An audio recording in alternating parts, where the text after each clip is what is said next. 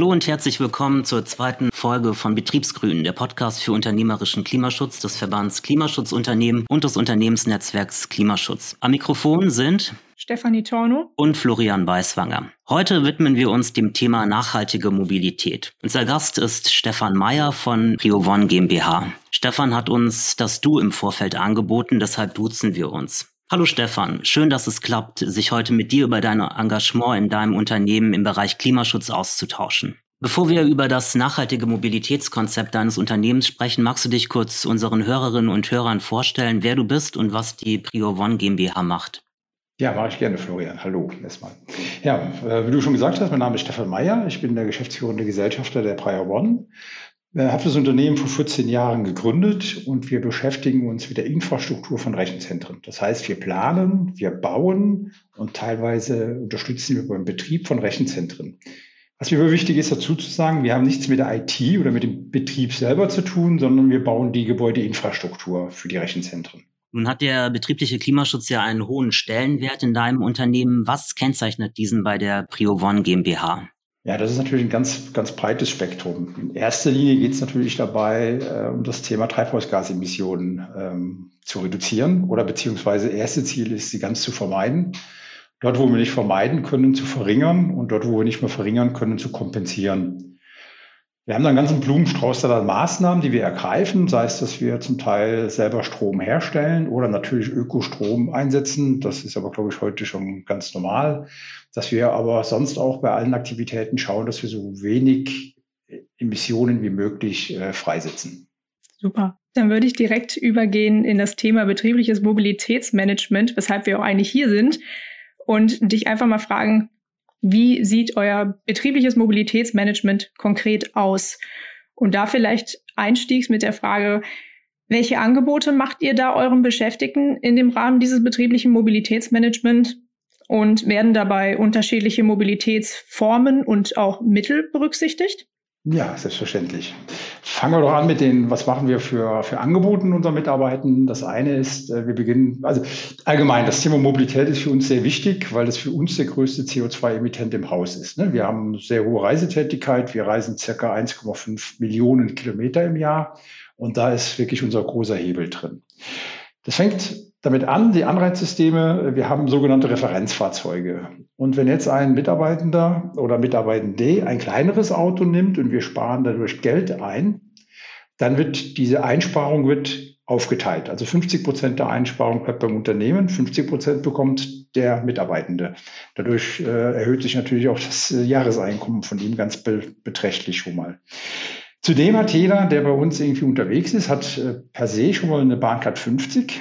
Und umso mehr Kilometer er fährt im Jahr, äh, dem, oder an der Kilometerzahl, die er mit der Bahn zurücklegt, kriegt er eine Prämie nochmal zum Jahresende. Also er kriegt eine Prämie, wo sich auch um bis zu 2000 Euro nochmal oben drauf kommen kann. Wenn jemand hingeht und sein, auf sein Auto ganz verzichtet oder sagt, okay, ich brauche eigentlich gar kein Auto mehr, dann kriegt er eine Bahncard 100 erster Klasse äh, zur Verfügung gestellt, die er nutzen kann. Und das ist wirklich schon eine sehr, sehr angenehme Sache. Unsere Verkehrsmedien, die wir haben, hat, haben wir gerade ja schon rausgehört, ist natürlich das eine ist das Auto. Wenn es geht, weg vom Fossilen. Also spätestens 2024 sind wir auch weg. Ab dann gibt es keine fossile Autos mehr bei der Prion. Ähm, Verkehrsmittel Nummer eins äh, ist die Bundesbahn. Was wir machen, wir stellen unseren Mitarbeitern auch kostenlos Fahrräder zur Verfügung, dass sie nach Möglichkeit den Weg zur Arbeit äh, mit dem Fahrrad zurücklegen oder gerne auch am Wochenende nutzen. Und was es bei uns gar nicht gibt, ist Fliegen. Also zumindest in den letzten fünf Jahren äh, gab es bei der Priya One keinen Flug mehr. Und mir würde im Moment auch nicht äh, ersichtlich, wann oder warum wir mal wieder fliegen sollten. Ja, das ist also, wie gesagt, ein ganzer Blumenstrauß, den wir da haben. Das ist auf jeden Fall schon mal sehr, sehr spannend. Ähm, jetzt würde ich mir als Unternehmer natürlich immer die Frage stellen, ähm, welche Kosten sind denn mit der Umsetzung dieses Managementsystems verbunden? Was kommt da auf einen zu? Die Frage finde ich besser, wenn, wenn, du fragst, was sparen wir ein? Weil wir haben keine Kosten dadurch, sondern enorme Einsparungen. Äh, der Mitarbeiter, der sich ein kleineres Auto nimmt, wie gesagt, sparen wir Geld bei ein. Wenn wir uns heute vorstellen, eine Bahncard 100 erster Klasse kostet 7000 Euro, dann zucken erst weil sehr viele Menschen.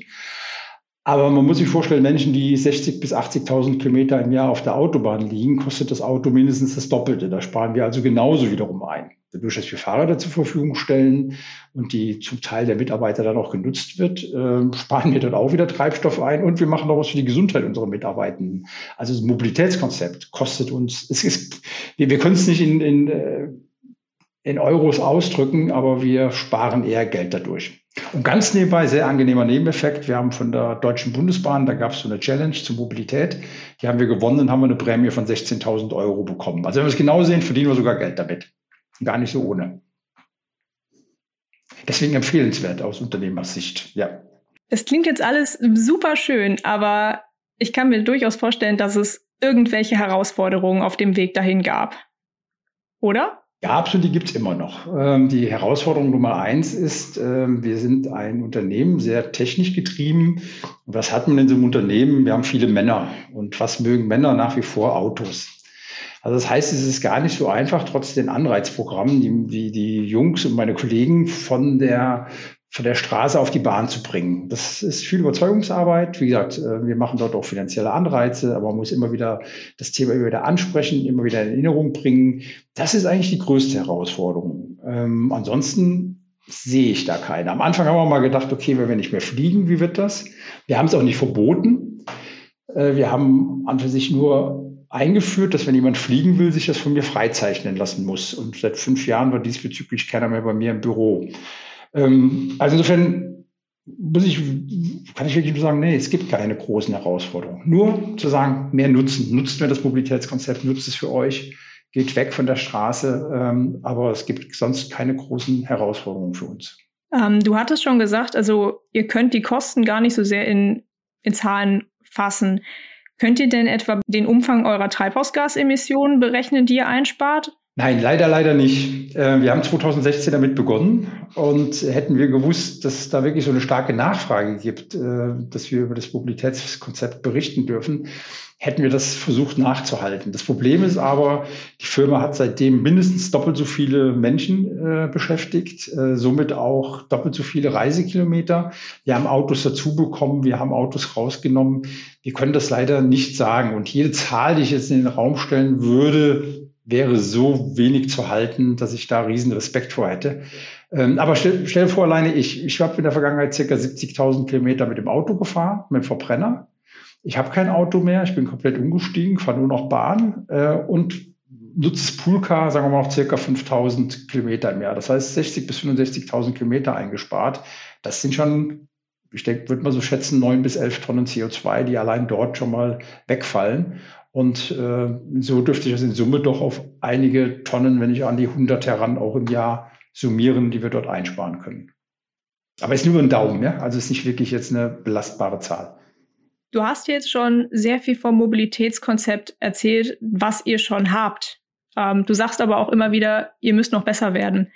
Von daher meine Frage natürlich, ähm, hast du da eine Vision? Ähm, wie kann sich euer Mobilitätskonzept noch weiterentwickeln? Ja, die Vision wäre, wir wären absolut äh, emissionsbefreit, ne? dass wir sagen, okay, das, unsere Mobilität hinterlässt keinen ökologischen Fußabdruck. Das wird aber nicht funktionieren, weil egal, was wir, was wir benutzen, alle Dinge werden hergestellt äh, und es gibt Materialien, die in die Welt gestellt werden. Aber die Zielsetzung sollte sein, dass wir irgendwann es schaffen, komplett unsere Energie, zum Beispiel unseren Strom selber herzustellen, den wir dann auch in die Autos äh, reinladen. Das ist so eine Zielsetzung. Und damit wir uns auch regelmäßig verbessern, gibt es mindestens einmal im Jahr gibt es ein Meeting, wo wir das Mobilitätskonzept äh, dann besprechen und auch anschließend überarbeiten und anpassen. Und da müssen wir immer schauen, gibt es neue Technologien, gibt es neue Ideen. Äh, es lebt weiter. Also wir hätten vor sechs Jahren nicht gedacht, dass das Mobilität so aussieht, wie es heute aussieht, das Konzept. Und wir wissen nicht, wie es in sechs Jahren aussieht. Habt ihr da irgendwie einen gewissen Zeithorizont? Also setzt ihr euch da auch gewisse Ziele, was weiß ich, bis 2030, 2050, vielleicht mal so als Benchmark einfach in den Raum geschmissen? Die wir quantitativ bemessen würden, so wie ich eben ja schon mal sagte, wir bemessen jetzt keine CO2-Einsparung oder Kosteneinsparung. Wir wollen einfach immer besser werden. Und äh, dass uns auch nicht so wichtig ist, das nach außen zu zeigen, brauchen wir diese Kennzahlen noch nicht. Wir wollen einfach besser werden. Wir wollen einfach das, das Gefühl haben, ähm, ja, nachhaltiger, nachhaltigere Mobilität zu gestalten. Ja, ein wirklich sehr spannendes Mobilitätskonzept habt ihr da bei der Prio One GmbH. Ähm, anknüpfend würde ich gerne von dir wissen, ähm, du hast ja, bist ja schon ein bisschen näher drauf eingegangen. Wie trägst du als Geschäftsführer deines Unternehmens dazu bei, dass der betriebliche Klimaschutz in deinem Unternehmen auf allen Ebenen äh, geliebte Praxis ist?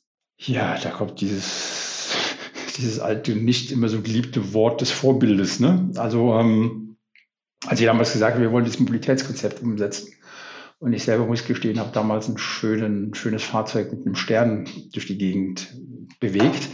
Ähm, und habe gesagt, naja, wenn ich jetzt mit diesem Mobilitätskonzept komme, was ist denn mein Beitrag? Und ich bin hingegangen, habe meinen Schlüssel auf den Tisch gelegt und habe gesagt, das soll sich ein Projektleiter nehmen, ich fahre mit dem Auto nicht mehr. Und ähm, das wird dann zum späteren Zeitpunkt abgegeben. Da haben mich alle ausgelacht, haben gesagt, das schaffst du nie.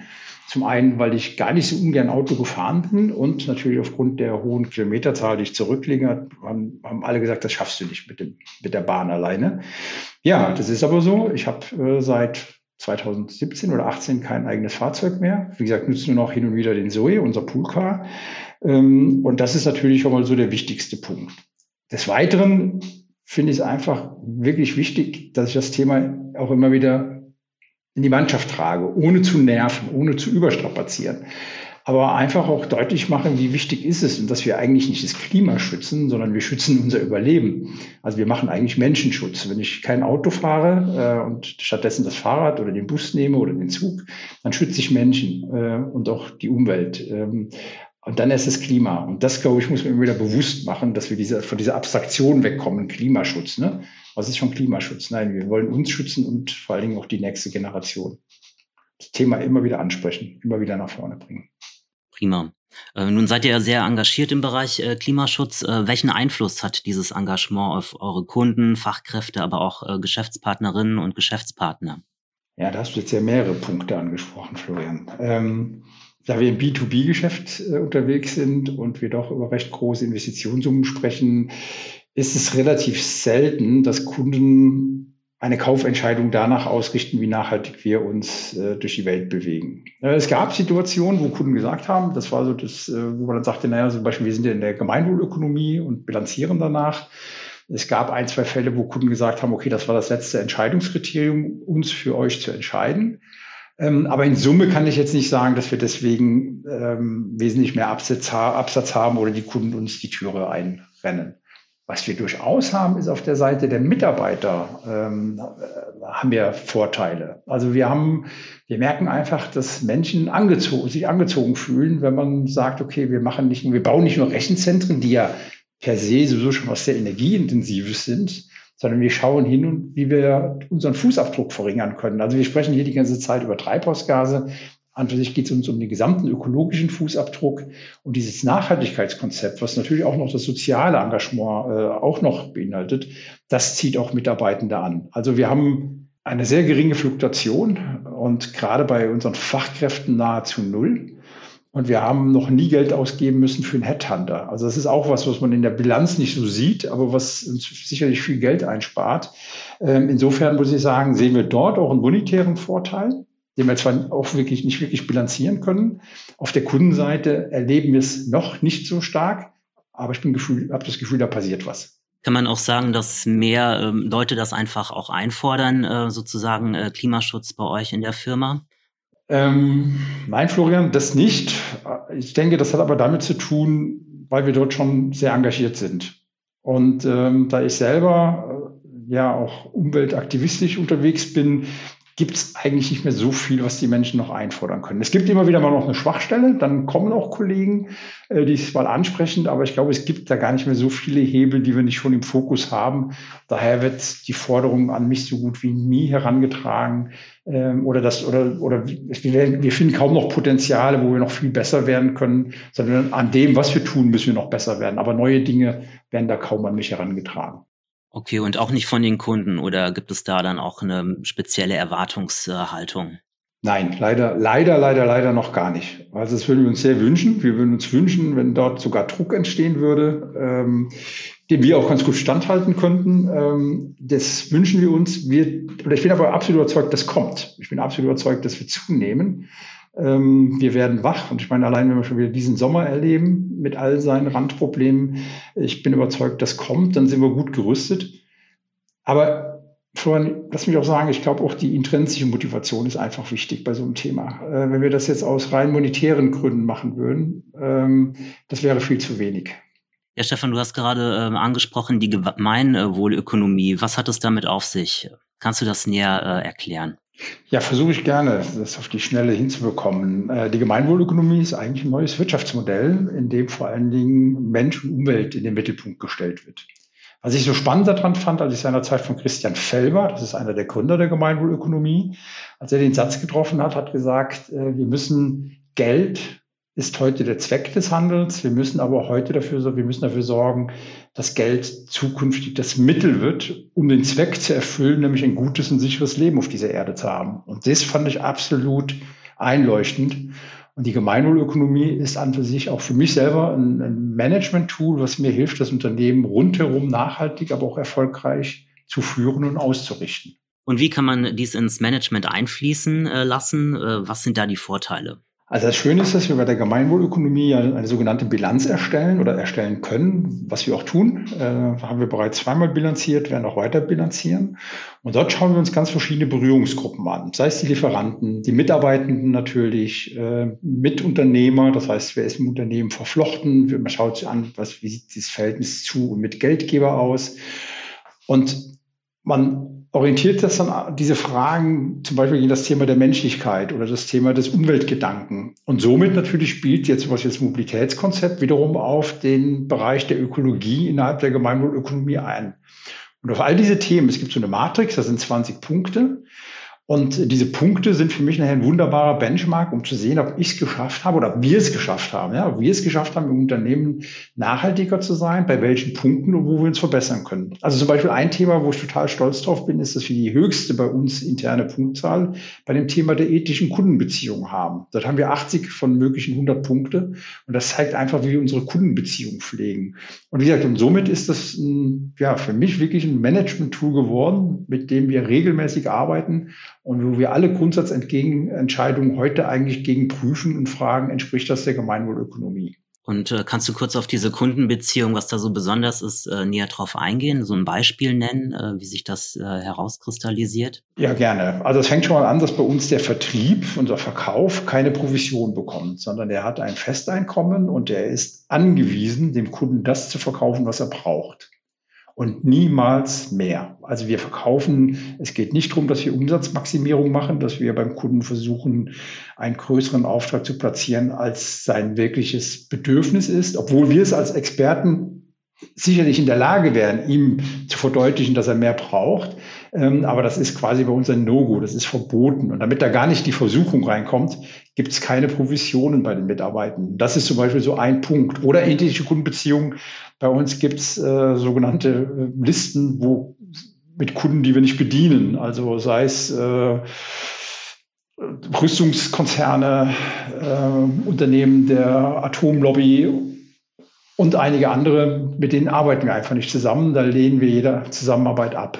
Das sind so einige der Beispiele. Super. Ähm, ich habe noch so viele Fragen, aber mit Blick auf die Zeit muss ich in Richtung unserer Abschlussfrage gehen, die wir tatsächlich jedem unserer Gäste stellen. Von daher ähm, würde ich dich bitten, dass du kurz auf den Punkt bringst, welchen Tipp möchtest du Unternehmen mit auf den Weg geben, die über die Einführung eines betrieblichen Mobilitätsmanagements nachdenken? Nicht zögern, machen, und was ihr eben gesagt habt, Geschäftsführung soll vorne weggehen. Und es hat nur Vorteile. Machen. Punkt. Besser hätte ich es eigentlich gar nicht abschließen können.